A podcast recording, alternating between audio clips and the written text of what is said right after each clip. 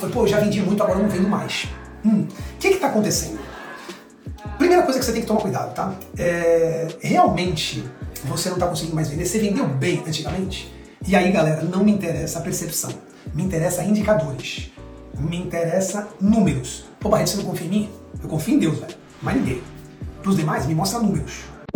Ótimo dia, gestores! Meu nome é Barreto e você está ouvindo mais um episódio do Gestão Pragmática Podcast. Podcast focado em micro e pequenas empresas familiares, te passando estratégias para ter total controle de sua empresa, maximizar sua lucratividade e proporcionar uma ótima qualidade de vida na sua jornada empreendedora.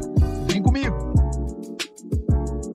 Ótima noite, gestores! Bem-vindo ao 27 episódio do Gestão Pragmática Podcast. Eu me chamo Rafael Barreto e ensino empresários a ter o total controle da sua empresa familiar, maximizar a sua lucratividade e ter uma ótima qualidade de vida. E hoje a gente vai falar sobre, ué, o que, que aconteceu? Não consigo mais vender meu produto e meu serviço. Então, série que está entrando aí, loja Marilulu, PGT, Vidraçaria Marmoraria, fiquem conosco que a gente vai falar bastante sobre isso. O que, que acontece?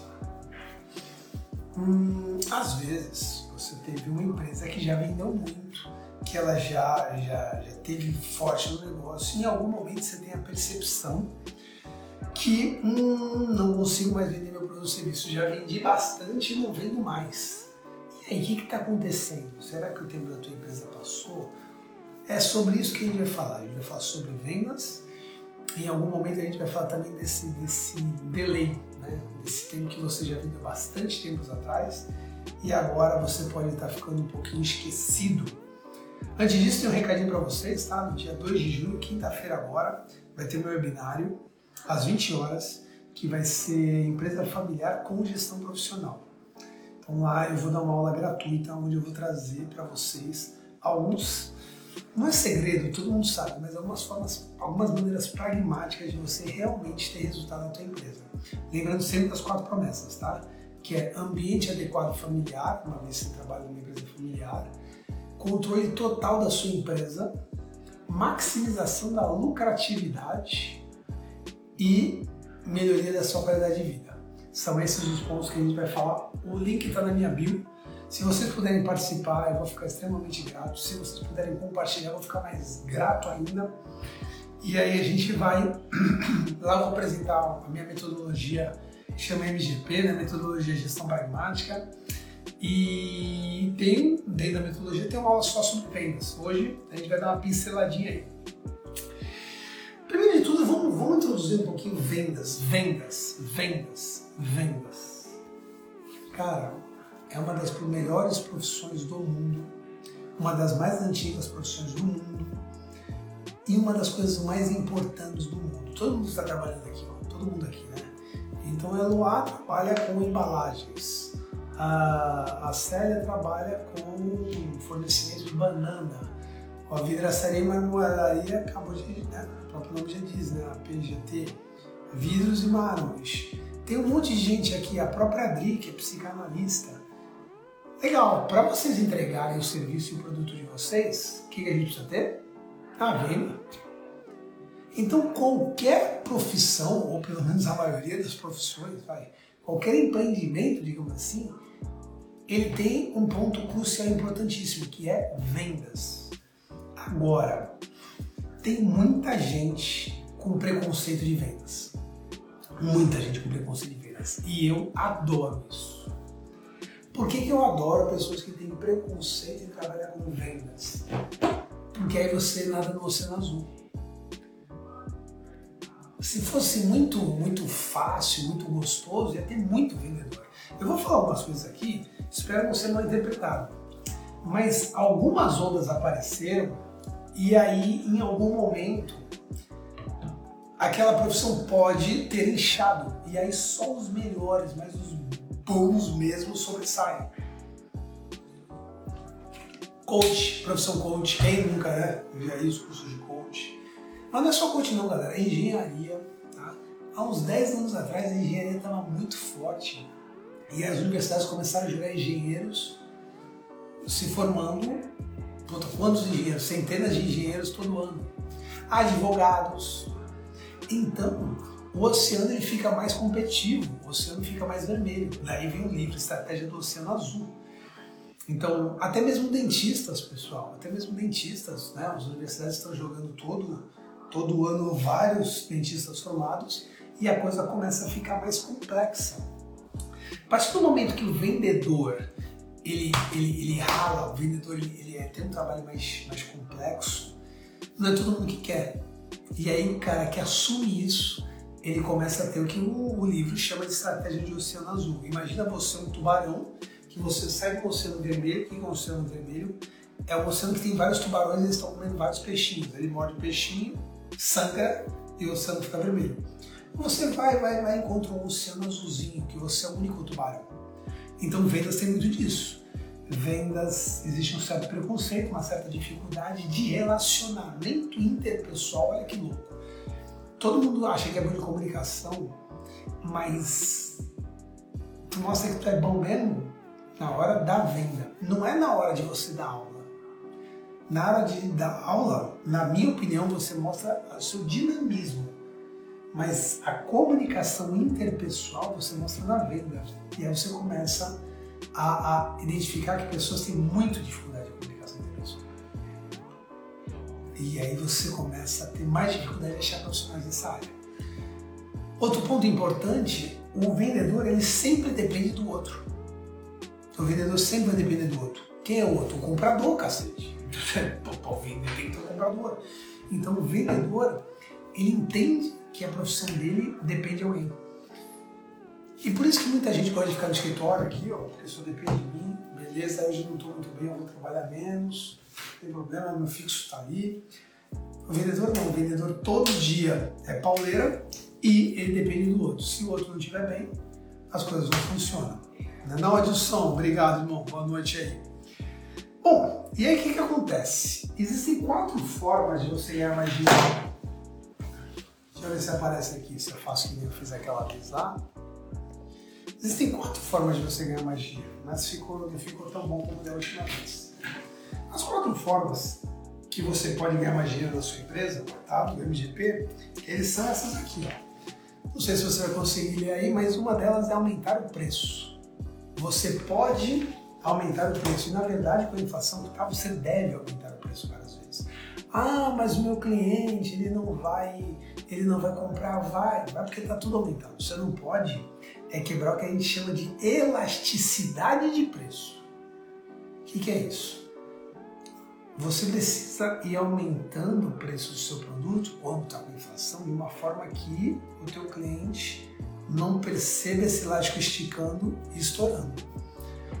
E aí que está um grande erro. Tem muita gente que absorve o custo. Então, sei lá, antigamente a água mineral para mim era vendida a dois reais, eu vendia a cinco. Aí a água mineral aumentou para três, eu continuei vendendo a cinco. Aí a água mineral aumentou para 4, eu continuei vendendo a 5. Aí a água foi para 4,50, eu falei, pô, não dá. Aumentei a água para 8, 9, cara. Porra, de 5 para 8, tu aumentou em 60% a água, tu é um ladrão. Eu estourei esse elástico na hora que eu estressei muito. Agora, a água mineral, na hora que aumentou de 2 para 3 e tivesse aumentado de 5 para 6, as pessoas entenderiam melhor. Então, olha só, o ponto de eu segurar o custo, ajudando meu cliente, no futuro, quando eu precisar remarcar os preços, pode ser ruim tanto para ele como para mim. Então a gente tem que tomar um pouco de cuidado com isso. Mas a aula de hoje não é sobre isso não, tá? Depois a gente vai para diminuir os custos. Galera, um dos pontos mais importantes da metodologia de gestão pragmática. Tem um monte de empresa por aí vendendo bem, só que não está lucrando. E aí o que elas fazem? Querem vender mais, vender mais, vender mais, vender mais. O problema não está mais na venda, o problema está nos custos. Então você tem que diminuir seus custos. Mas hoje a gente também não vai falar disso. Aí ele vai falar das duas de baixo. Vender para mais pessoas. Vender para mais pessoas. Você precisa entender uma coisa chamada prospecção. Você tem que oferecer o produto para todo mundo que você conhece, é seu público, obviamente. Então, vender para mais pessoas é o que o mercado, né, o que a, a ciência do marketing chama de market share. Olha que nome bonito, market share, que é eu ter uma fatia do mercado. Quando você trabalha com vendas e o teu objetivo é vender para mais pessoas, você está fazendo um trabalho chamado prospecção, que é oferecer teu produto para todo mundo. Isso, isso é o verbo prospectar. E a gente é conhecido como vendedor hunter, em inglês, né? Caçador. Você é o caçador. Imagina só, você está lá, né? A família está com fome, você fala, vou caçar um coelho. Você vai lá fora, não conhece o coelho, você vai lá, bate na toca do coelho, ele aparece, tu pum, pega ele traz ele para a família. Esse é o caçador. O brasileiro não gosta de ser caçador? O brasileiro não gosta de ser hunter, o brasileiro não gosta de prospectar. Depois que você trouxe esse coelhinho para tua casa, a gente começa a fazer um trabalho diferente. Olha lá o Kleber falando que conhece, né? Kleber também, vendedor nato da Escudo Real, né, meu parceiro? O... Quando você traz esse coelhinho, né, o caçador, né, você foi caçador hunter, existe uma outra forma de se trabalhar, que é o que a gente chama de hunter, de hunter não, desculpa, que a gente chama de farmer. Quem é o farmer é o fazendeiro. O fazendeiro, ele vai caçar? Não, o fazendeiro ele não caça, o fazendeiro ele cultiva.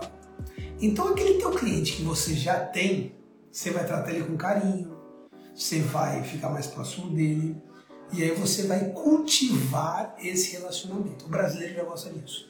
O brasileiro já gosta de vender para as mesmas pessoas. Aí você entra no outro passo, que é vender mais para as mesmas pessoas. Então você pode vender mais para mais pessoas e você pode vender mais para as mesmas pessoas.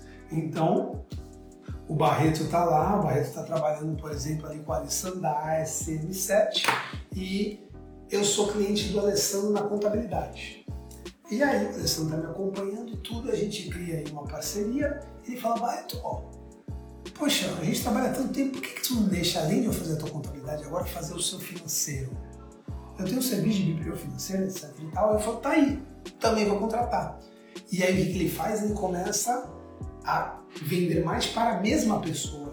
Tem gente prospectando, outros clientes, mas aqueles que entraram ele ainda está trazendo mais dinheiro disso. O nome desse cara se chama, o nome desse trabalho, né? Já que no marketing, quando a gente fala de vender para mais pessoas, é o market share, aqui a gente chama de the wallet share, que é fatia da carteira. Então o Barreto tem um dinheirinho lá que ele tá para gastar com a contabilidade, tá para gastar com um analista financeiro, tá para gastar coisas pessoais. Aí o Alessandro fala: não, não, não, não, não o dinheiro do analista financeiro, ó, dá aqui para mim também. E ele começa a consumir mais dinheiro meu ainda. Eu, por exemplo, tenho consultoria, aí eu posso vender treinamento, eu posso vender mentoria, eu posso vender curso digital. Então a gente viu lá o PRG com mármores e vidros. O cara vai lá, vai colocar uma pedra de mármore linda na geladeira, uma pedra de mármore linda na cozinha e olha e fala, cara, você não quer aproveitar e trocar a vidraça da tua janela de, da cozinha, que eu vi ali que está meio trincada? E você começa a vender mais para as mesmas pessoas. Então você tem que entender que existem duas formas de você trazer mais dinheiro para a empresa. Vender para mais pessoas, o Hunter, a prospecção, o The Market Share. E, obrigado, Misha, e vender mais para as mesmas pessoas, que é o cultivo, o relacionamento, o farmer. Então você consegue fazer essas, essas diferenças, fazer esses trabalhos aí relacionados a isso.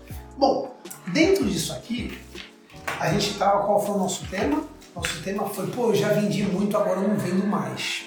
Hum, o que está acontecendo? Primeira coisa que você tem que tomar cuidado, tá? É, realmente você não está conseguindo mais vender. Você vendeu bem antigamente? E aí, galera, não me interessa a percepção, me interessa indicadores, me interessa números. Pô, Barreto, você não confia em mim? Eu confio em Deus, velho, mas ninguém. Para os demais, me mostra números. Ah, eu vendi pra caramba mês passado. Tá bom pra caramba quanto? Em negócios e em dinheiro.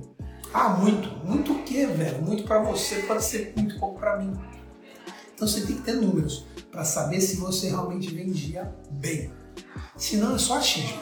Já começa por aí. Então você tem que ter indicadores os quais você vai saber, olha, mês pass... mesmo mês do ano passado, em maio, eu vendi 250 mil. E esse mês eu vendi 180 mil. Realmente, você vendeu 250 pau em maio de 2021, você vendeu 180 pau agora, você tem um probleminha sério. Agora, aconteceu em pouquíssimo tempo atrás aí, um cliente veio e falou, Barreto, estamos caindo as vendas, cara, tá desesperado. Eu falei pra ele, não, não, não, não, não. Tuas vendas não estão caindo. Na verdade, os teus últimos quatro meses é que foram ignorantes perto do ano passado. E você já se mal acostumou. Lógico que a gente tem que ver o que aconteceu. Mas os indicadores eles são importantíssimos para você realmente saber. Aí você dá uma olhada. Você já vendeu mesmo? Porque são estratégias diferentes. Se você já vendeu muito e agora caiu, provavelmente aconteceu alguma ruptura no mercado. Um concorrente novo, o teu produto foi substituído, você não está esquentando mais as vendas como deveria. Agora, de repente, não é nenhuma causa que aconteceu, você que nunca vendeu mesmo. Não sei se você sabe, a gente já falou disso, disso em educação financeira. O teu cérebro, ele está aí para te proteger. Então, ele dentro do teu inconsciente, ele coloca ali umas meias verdades para você se sentir mais confortável. Quer ver algumas delas? Culpar o externo presidente, o governo, o clima. A pandemia, pessoal, foi uma desculpa perfeita para muita gente cruzar os braços. A pandemia foi uma desculpa perfeita para uma galera que já estava quebrada em 2019 tomar coragem de fechar a empresa e falar: ai, pandemia, sou vítima da pandemia. Então, se você não está vendendo externo, se você não está vendendo, não culpa externo, não culpa, não culpa. Não entra nessa e fala, quer ver? Vamos lá na rua, vizinho, como é que tá aí? Oxe, tá horrível. Não entra nessa. É proibido você comprar externo quando você não está vendendo. Por quê? Porque a partir do momento que você, até mesmo com consciência, fala, cara, o mercado tá ruim, você aceita essa desculpa e de repente você não toma tanta ação. O, o livro Os Sete Hábitos das Pessoas Altamente Eficazes, ele fala muito disso. Ele fala que o Covey, ele tem ali o ciclo de influência o ciclo de preocupação. O ciclo de preocupação é que você se preocupa e não influencia. O ciclo de influência é que você influencia e também se preocupa. A partir do momento que você coloca na preocupação, no ciclo de preocupação e na influência, você não faz nada com isso. Então, se você não vendeu esse mês de maio, a culpa é tua. Não é do governo, não é da inflação, não é da matéria-prima, porra nenhuma. A culpa é tua. Tu que tinha que ter vendido mais e não vendeu. Pode ter várias causas, mas assume essa responsa, irmão. Assume essa responsa. Estou dizendo isso porque várias empresas elas passaram por aquela síndrome do sapo fervido. Alguns de vocês devem conhecer. O que é a síndrome do sapo fervido? Existe uma história que se você pegar um sapinho colocar ele numa água natural, ligar o fogo esquentando ao pouco, aos poucos, ele vai estar lá confortávelzão na água até o momento que ele morre cozido. E esse exemplo eu vou dar várias vezes, desculpa estar sendo repetitivo para algumas pessoas que participam da minha live. Mas esse exemplo ele funciona muito bem, que é o morrer aos poucos. Você está ali, a água começa a esquentar, você acha até gostoso, confortável, daqui a pouco tu morre cozido. Quando você tem indicadores e você percebe que no mesmo mês do ano passado você vendeu 250 e esse mês você vendeu 180, é como na verdade você colocasse o sapinho já numa água fervendo. Quando ele cair na água fervendo, ele vai tomar um choque térmico e ele vai pular da água. Ele vai se machucar, lógico que vai se machucar, queimadura, etc e tal, mas ele vai sobreviver. Porque ele sofreu o baque. Muitas empresas elas começam assim, elas vendem pra caramba, vão perdendo um pouquinho, vão perdendo um pouquinho, vão perdendo um pouquinho e desaparecem no mercado. A gente tem alguns exemplos aí, né? Como por exemplo fotografia de filme, lembra disso? Muita gente falou de Kodak, de Kaufman. Cara, já teve empresas de equipamentos eletrônicos, despachantes policiais, várias profissões elas quase se extinguiram mas não são profissões não, são várias empresas também que já foram gigantes. E essa empresa ela não é da noite pro dia que ela vai embora. Aconteceu alguma coisa 5, 6 anos atrás que eles não perceberam. E as coisas começam a se modificar nesse sentido. Então você tem que tomar um pouquinho de cuidado com isso. Você precisa saber os números de venda que você tem mês a mês. Bom, por quê? Porque de todos os recursos que existem no mundo, recursos ambientais, tá? recursos ambientais, terra, ar, água, pá, capitão planeta, recursos financeiros, o que mais dá ruptura numa empresa é o recurso tecnológico. Eu sou professor universitário, pessoal. Ah, eu, eu, comecei a dar aula em faculdade em 2003. Há 19 anos eu dou aula em faculdade.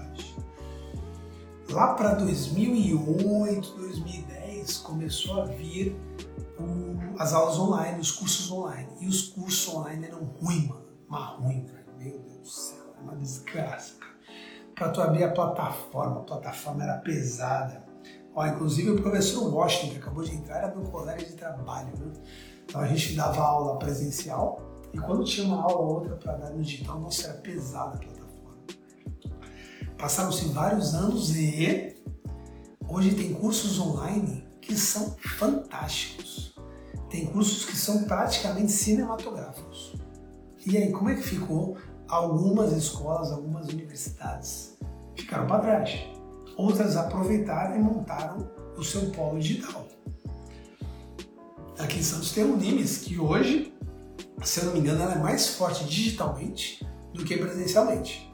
Então, olha só, ela conseguiu migrar. Agora, outras universidades não acreditaram no digital e agora estão pagando para ver. Eu lembro que a gente chegava a ter cinco salas de primeiro ano com 100 pessoas, era 500 alunos entrando. Quando eu saí da Unimes em 2012, então em 2003, não, 2003 não, eu, quando, em 1999 eram quatro salas de primeiro ano, porque eu fui aluno. Em 2003 já eram duas ou três. Quando eu saí em 2012 já era uma mais ou menos. Então você começa a perceber que o presencial ele começa a ficar mais escasso. Então a ruptura tecnológica ela muda muita coisa.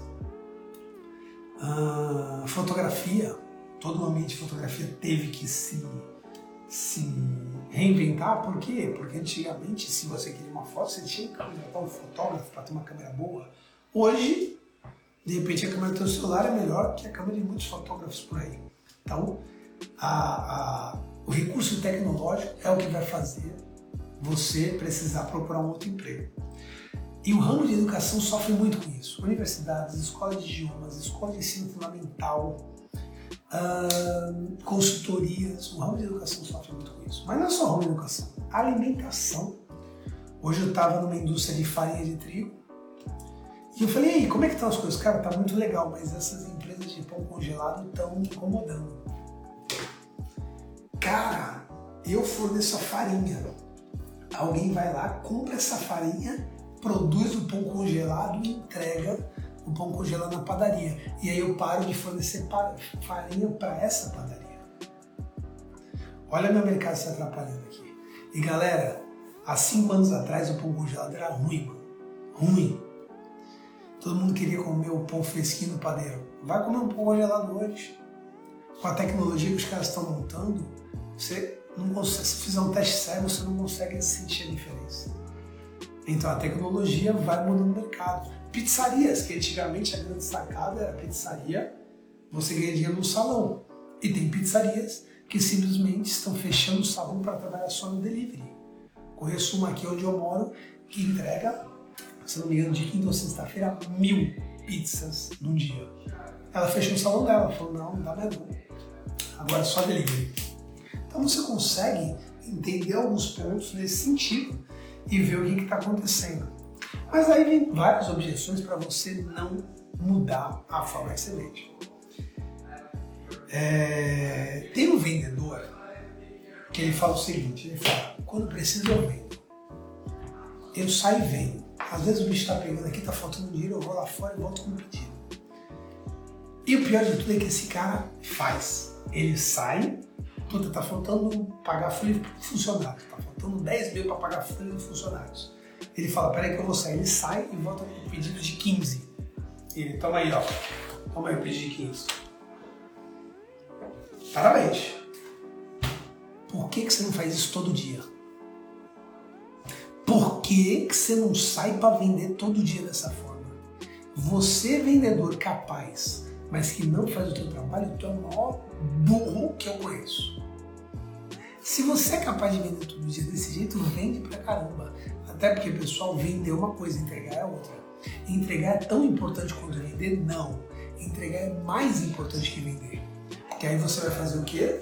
Você vai continuar vendendo o serviço. A entrega nada mais é que um serviço de pós-venda. Legal. O Alessandro está colocando é tal constância. É verdade. Agora, entregar é uma meta depois de vender. Então, várias vezes eu viro e falo assim, vamos vender. Mas Barreto, como é que ele vai entregar? Não sei. Vamos vender.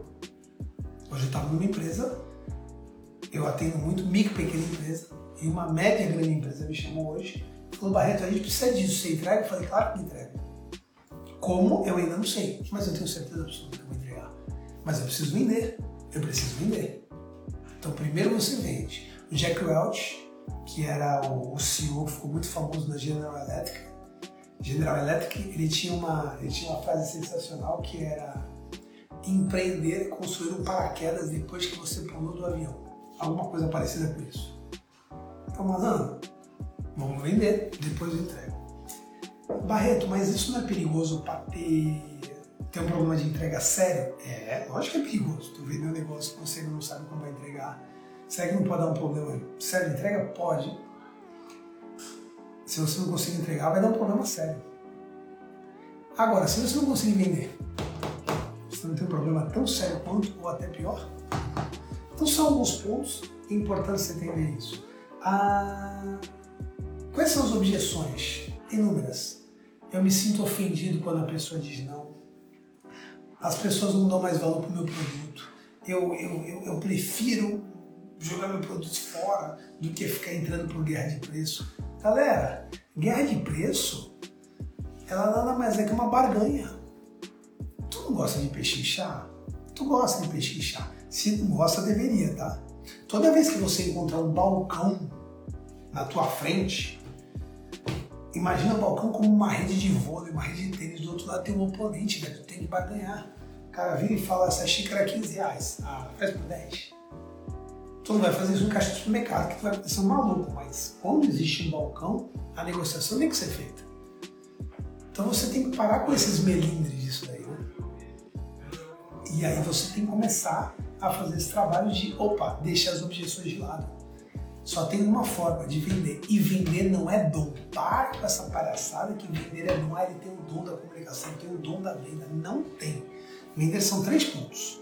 Força de vontade, força de vontade sobrenatural, vamos dizer assim. Por quê? Cara, vocês viram como é que tá Santos hoje? Hoje tá uma chuva, velho. Uma chuva fina, um vento frio, mano. Frio. O vendedor não pode ficar na cama quentinha. O vendedor tem que sair nessa chuva, no vento frio, tem que sair para vender. Então, uma força de vontade sobrenatural. Segundo, disciplina. Ele tem que ter, ser pontual, ele tem que fazer o seu funil de vendas. Pessoal, funil de vendas não mais é isso aqui, tá? A gente fala em, na, na, metodologia. A gente tem a prospecção, tá aqui. Você começa prospectando, aí o cara faz, você fala, pô, quer ver a consultoria? Ô, Barreto faz consultoria, quer conhecer mais a consultoria? O cara fala, não, não, não, não. Aí eu falo, eu quero. Ele vem para oportunidade. Esse cara quer saber mais sobre consultoria. Aí eu explico a, consultoria, o cara fala, me manda uma proposta. Aí ele vem para proposta. Aí ele fala, Barreto, eu gostei do valor, acho que eu vou fechar. Ele vem aqui para uma coisa chamada negócio provável, que eu gosto de chamar de negócio quentinho. E por fim ele fecha a venda. Um vendedor, ele tem que ter disciplina para trabalhar isso. Porque vendas é esquentar. Você precisa começar a vender hoje para pegar o teu pãozinho quentinho amanhã. Venda é semeadura e colheita. Não adianta você querer vender da noite para o dia e começar a colher os frutos. É difícil. É difícil. Vender você tem que esquentar relacionamento. Você tem que fazer um trabalho de dias, semanas, meses e até anos. Esses dias, uma, uma profissional de muito sucesso aqui na Baixada Santista, ela falou, Barreto, eu preciso melhorar minhas vendas, eu estou querendo montar no Google um botãozinho ali o qual eu faço a venda passiva, sabe? Quer me comprar, clique aqui. Eu também quero esse botão, velho. Eu também quero esse botão. Essa pessoa é uma pessoa de profissionalismo ímpar e ela, ela tem, é muito reconhecida no mercado, ela já vende bastante. Só que isso é utópico. Quem não quer ter um botãozinho desse? Porra, todo mundo quer esse botão. Compre comigo. Só quem vai apertar esse botão? Não é assim que funciona. Não é assim que funciona. Quer ver uma outra objeção que o pessoal tem? Ah, não, mas eu já estou trabalhando meu comercial, estou trabalhando minha vida. Eu botei um menino para fazer meu Instagram. O que, que tem a ver? Rede social é marketing, rede social não é venda. Barreto, mas tem muita gente que vende na rede social. Tá, vocês, cara. Ah, tem gente aí com bastante seguidores que aí ele pega e, e ele. Vai dar uma olhada se esse cara não tem disciplina. Vai ver se esse cara aí não tá fazendo isso há anos. Hoje, para chegar em 11 mil seguidores nessa live, galera, na 27 hoje estamos na 27 live, temos 12 mil seguidores. E na primeira? Tinha 12 pessoas também, não mudou nada. Mas, um dia esse negócio vai mudar. Não posso me preocupar com isso agora. E as coisas vão, vão melhorando. Bom, um jeito errado de você começar a vender é achar que você aprendeu a vender com a vida. A vida me ensinou. Te ensinou o quê, mano? Te ensinou nada. A vida te bateu pra cacete, a vida te trouxe experiência. Para você aprender técnicas de venda, você precisa ir para literatura, você precisa ir para filme, você precisa conhecer. Por quê? Força de vontade realmente tem que ser motivação, motivação interna. Disciplina, tomar vergonha na tua cara e ter hábitos.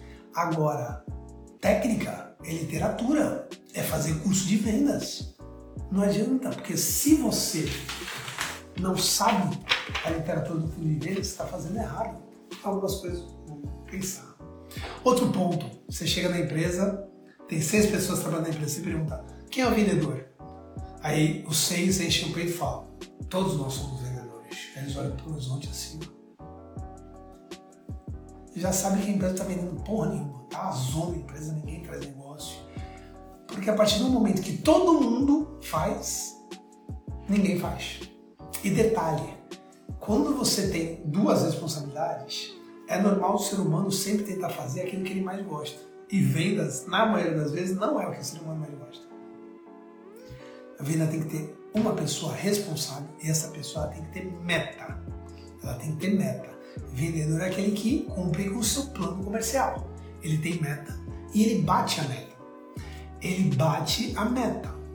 Se ele não bater a meta, é porque a meta foi desafiadora e isso é bom, mas ele está muito fulo. Eu costumo brincar, hoje é 31 de maio. Você que é vendedor, bateu a meta? Parabéns, tá aqui comigo. Se tu não bateu a meta, o que, que tu tá fazendo na live do Barreto, velho? Sai da live agora e vai trabalhar, irmão. Vai bater a meta aqui. Hoje é 31 de maio até meia-noite. A tua porra. Ah, não, eu tô estudando com o Barreto para aprender mais de vendas. Irmão, sai daqui agora. Vai bater tua meta, vai vender para tua mãe. E aí depois você volta. O vendedor precisa bater a meta. Agora, você vai algumas empresas e o vendedor não tem meta? Purple, cara, foi minha aluna na Unimes, olha que legal. Ah, se tem vendedor que não tem meta, não tem remuneração variável, não tem. não é cobrado, bateu a meta, o que, que acontece com ele? Nada. Não bateu a meta, o que acontece com ele? Nada. Que muda? Então você tem que começar a pensar nisso daí. Ah, tem um monte de literatura que você pode começar. Por exemplo, seu cliente pode pagar mais de Brooks. É um livro sensacional que fala sobre the wallet share, que é aumentar o teu fazer mais o, o que a gente chamou de cultivo, né? Tem o Vendedor Pitbull, que é o livro mais agressivo. Tem a Bíblia de Vendas. Tem os Segredos do Lobo de Wall Street, que eu achei sensacional. O filme é uma porcaria, mas o, o livro Galera, tô falando que o filme é uma porcaria voltado para conteúdo de venda, tá? Tem lá o Leonardo DiCaprio jogando um anão pra cima, etc e tal. É um entretenimento. Mas o filme não traz o que traz um livro. Então são algumas coisas legais.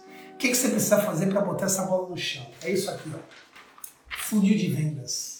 Vendedor que é vendedor, ele trabalha com o que a gente chama de CRM. Olha que bonito, hein? Olha que bonito. Customer Relationship Management. Caraca, velho. Porra, grava isso daí, Renan. Olha que bonito. Quer dizer o quê? Gestão do relacionamento com o cliente. Tem vários aí no Brasil. Tem o Zorro, tem o Agendor. Eu gosto muito do Pipe Drive, é o que eu uso, tá? O Pipe Drive é interativo, ele é muito legal e ele faz esse funilzinho de vendas como ninguém. Se você é vendedor e não tem funil de vendas, mais bem.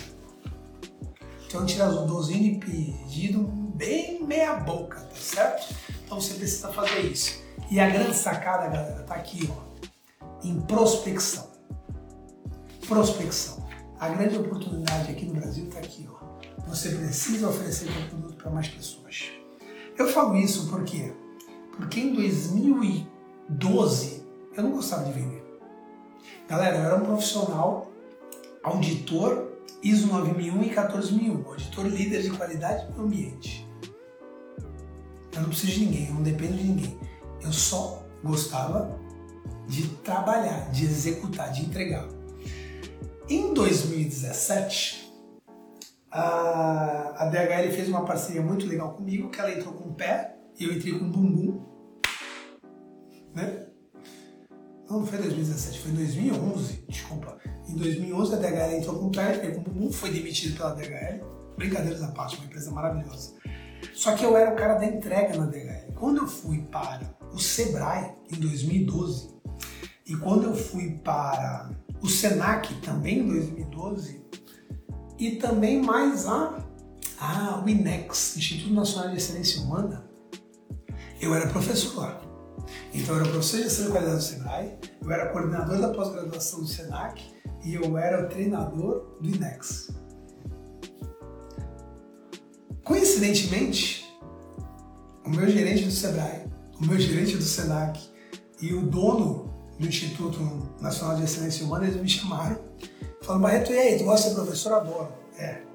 Mas o que, que precisa ter para você dar uma boa aula? Falar, uma boa sala? O cara, não.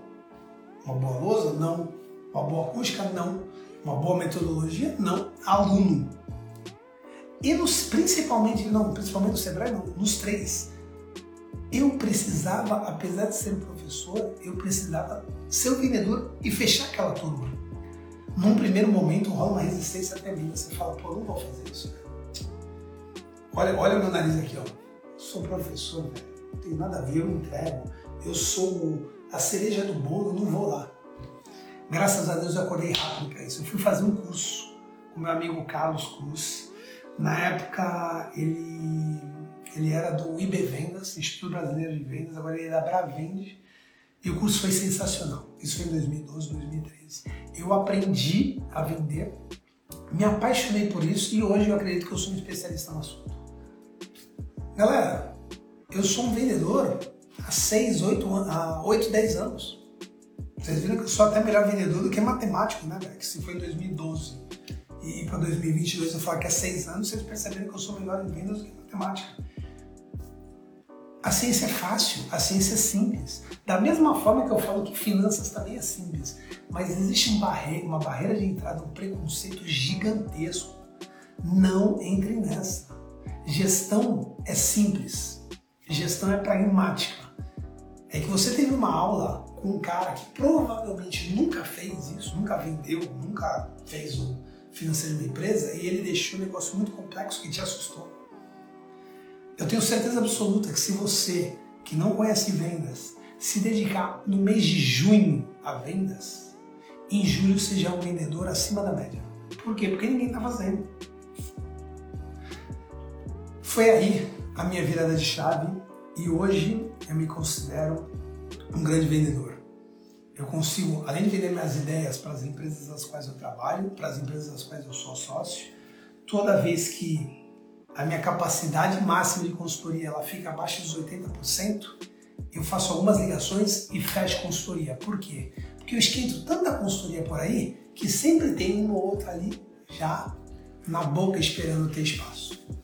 Esses são os pontos. Cuidado para você não estar tá cometendo o erro de você estar tá vendendo cada vez menos, cada vez menos e a tua empresa acabar. você não pode deixar isso acontecer. Tudo bem, pessoal? Uh, a gente vai falar mais agora dia 2 de junho, às 20 horas. Eu vou fazer um webinar chamado Empresa Familiar com Gestão Profissional. Galera, vai ser uma aula de uma hora e meia, onde eu vou te contar ali 4 a 8 segredos de como depois dessa aula de uma hora e meia você pode sim melhorar a tua empresa. No final, vou ofertar alguma coisa? Óbvio que eu vou ofertar alguma coisa, porque existe almoço grátis, né? Eu vou, eu vou te vender um produto.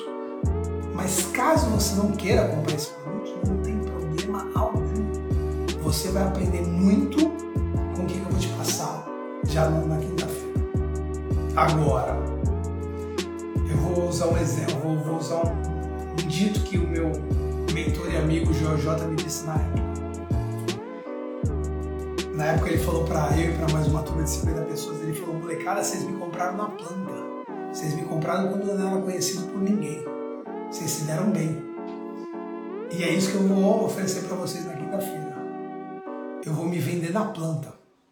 Vai ser uma coisa muito simples, muito legal. E eu tenho certeza que eu vou ajudar muita gente. Eu tenho certeza que eu vou ajudar muita gente. Se você puder me ajudar, vai ajudar bastante gente. Será um prazer estar com você dia 2 de junho, às 20 horas. Galera, vendas. Você precisa de duas coisas que a gente falou hoje. Primeiro, indicadores de quanto você vendeu em dinheiro, em quantidade, mês a mês. Fazer um comparativo sempre dos mesmos meses do ano, né? Então, maio você compara com maio do ano passado, do ano retrasado, do outro. E aí você tem um indicador de gestão de vendas formidável. E segundo, vendas. Bota pra moer você tem que vender pra caramba. Tudo bem, pessoal? Muito obrigado pelo dia de hoje. Uma boa noite para todos vocês. E dia 2 de junho às 20 horas eu tô ansiosaço, velho. Vamos lá. Vamos para arrebento. Valeu, pessoal. Um grande abraço para vocês. Tudo de bom, hein? Valeu!